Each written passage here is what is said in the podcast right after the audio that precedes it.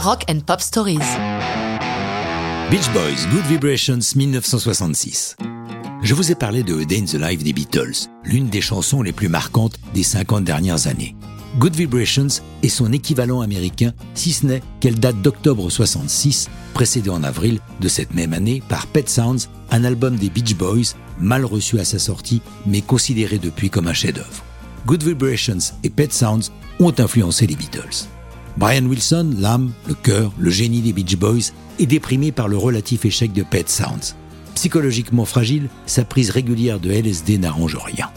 Depuis quelque temps, Brian Wilson a délaissé les tournées, laissant la scène à ses frères et cousins. Lui travaille en studio de manière obsessionnelle.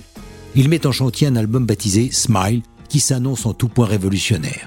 Good Vibrations doit être une pièce maîtresse dans ce disque. Pourquoi parler de vibrations? Écoutons Brian Wilson. Quand j'étais gamin, ma mère me parlait des vibrations entre les êtres. Elle me donnait l'exemple des chiens qui aboient sur certaines personnes et pas sur d'autres. Ce mot de vibration me foutait la trouille. Pour composer ce qu'il appelle sa symphonie de poche, Brian va multiplier les studios, faisant 17 séances dans 4 studios durant 2 mois. Il va passer du Western Recorders au Gold Star, puis au Columbia et enfin au Sunset Sound. Pourquoi 4 Wilson répond Chacun a son identité sonore. La combinaison des quatre m'a apporté un son inédit. Aucun autre membre des Beach Boys ne joue sur Good Vibrations. Brian utilise une douzaine de musiciens du gratin de LA au long des 90 heures de studio nécessaires aux enregistrements.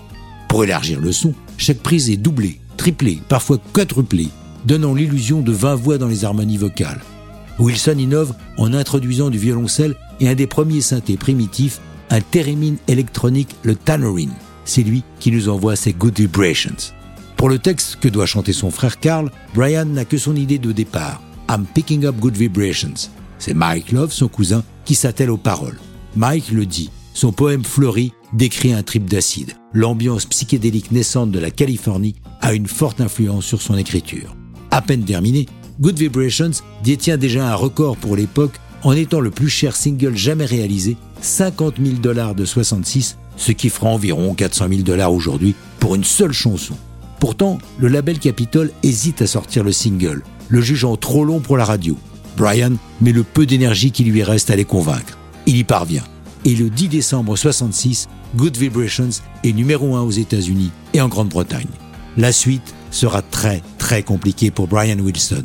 Pour mieux comprendre ce personnage fascinant, je ne peux que vous conseiller Love and Mercy, l'excellent biopic qui lui a été consacré en 2015. Mais ça, c'est une autre histoire de rock'n'roll.